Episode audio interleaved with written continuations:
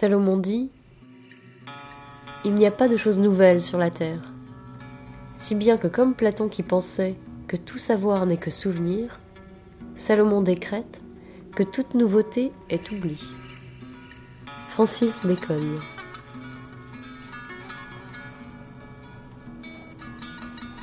À Londres, au début de juin 1929, l'antiquaire Joseph Cartaphilus de Smyrne offrit à la princesse de Lucinge les six volumes Petit in Quarto 1715-1720 de l'Iliade de Pope. La princesse les acheta. Ils échangèrent quelques mots. C'était, nous dit-elle, un homme épuisé, terreux, aux yeux gris, à la barbe grise, aux traits singulièrement vagues. Il s'exprimait avec fluidité et ignorance en plusieurs langues. En quelques minutes, il passa du français à l'anglais et de l'anglais à un mélange énigmatique d'espagnol de Salonique et de portugais de Macao. En octobre, la princesse apprit d'un passager du Zeus que Cartaphilus était mort en retournant à Smyrne, et qu'on l'avait enterré dans l'île d'Ios. Dans le dernier tome de l'Iliade, elle trouva le manuscrit qui suit.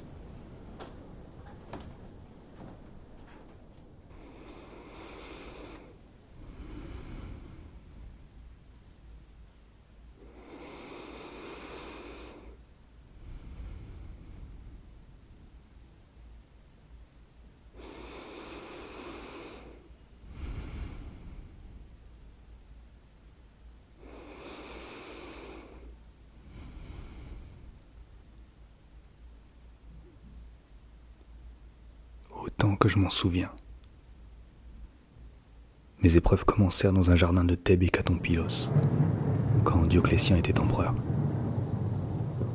J'avais servi, sans gloire, durant les récentes campagnes d'Égypte, tribun dans une légion en garnison à Bérénice, en face de la mer Rouge.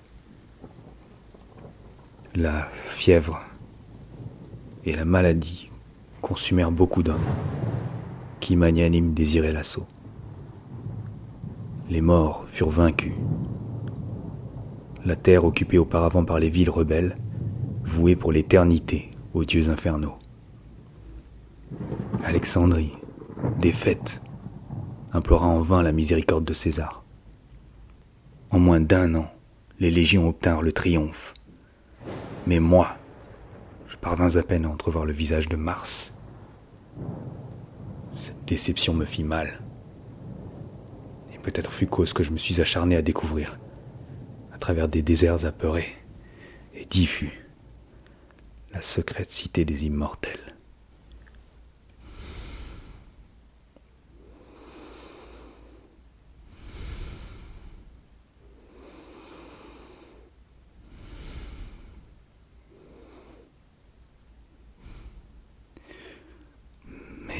Épreuves commencèrent, je l'ai dit, en un jardin de Thèbes? Je ne dormis pas de toute la nuit, car quelque chose combattait dans mon cœur. Je me levai un peu avant l'aube. Mes esclaves dormaient. La lune n'avait la même couleur que le sable infini.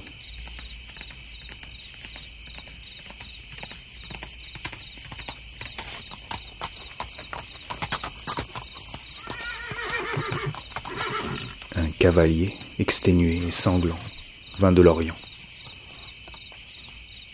À quelques pas de moi, il glissa de son cheval. D'une faible voix insatiable, il me demanda en latin le nom du fleuve qui longeait les murs de la ville. Je lui répondis que c'était le fleuve Égypte, que les pluies alimentent. C'est un autre fleuve que je cherche, répliqua-t-il tristement. Le fleuve secret qui purifie les hommes de la mort. Un sang noir coulait de sa poitrine. Il me dit que sa patrie était une montagne située de l'autre côté du Gange, et qu'il y courait le bruit que si quelqu'un allait jusqu'à l'extrême occident, où se termine le monde, il arriverait au fleuve dont les eaux donnent l'immortalité. Il ajouta que sur l'autre rive s'élève la cité des immortels, riche en avenues, en amphithéâtres et en temples. Il mourut avant l'aurore, mais je décidai de découvrir la ville et son fleuve. Interrogés par le bourreau, plusieurs prisonniers nous confirmèrent la relation du voyageur. Quelqu'un se souvint de la plaine Élysée, à l'extrémité de la terre, où la vie des hommes est perdurable. Quelque autre des cimes où naît le pactole, au bord duquel on vit un siècle. À Rome, je conversais avec des philosophes qui opinèrent qu'allonger la vie des hommes est allonger leur agonie et multiplier le nombre de leurs morts.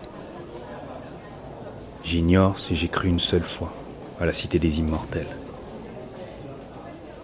Je pense qu'il me suffisait alors d'avoir à la chercher.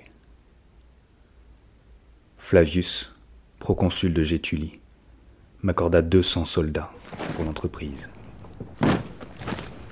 Je recrutais aussi des mercenaires qui disaient connaître les routes et qui furent les premiers à déserter.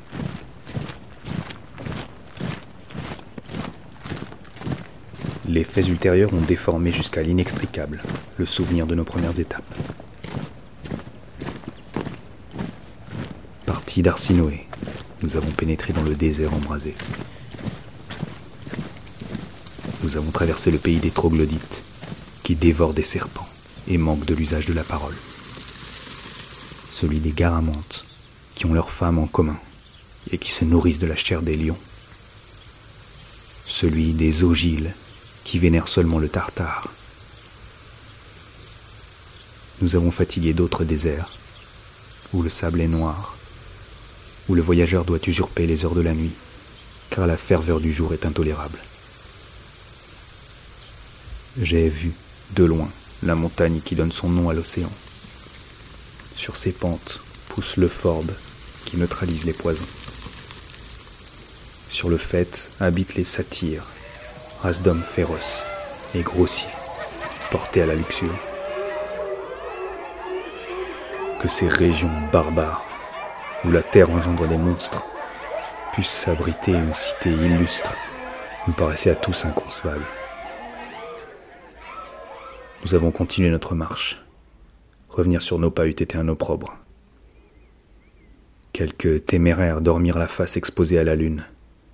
La fièvre les brûla dans l'eau corrompue des citernes. D'autres burent la folie et la mort. Alors commencèrent les désertions et bientôt les séditions. Pour les réprimer, je n'hésitais pas à recourir à la sévérité. J'agis loyalement. Cependant, un centurion m'avertit que les mutins, pour venger la mise en croix d'un des leurs, complotaient ma mort. Je m'enfuis du campement avec le peu de soldats qui me restaient fidèles je les perdis dans le désert, parmi les tempêtes de sable et la vaste nuit. Une flèche crétoise me déchira. J'errais de longs jours sans trouver de l'eau, ou un seul jour immense, multiplié par le soleil, la soif et la crainte de la soif. J'abandonnai la direction au caprice de ma monture. À l'aube, les lointains se hérissaient de pyramides et de tours. Insupportablement, je rêvais d'un labyrinthe net et exigu, avec au centre une amphore que mes yeux voyaient, mais les détours étaient si compliqués et si déroutants que je savais que je mourrais avant de l'atteindre.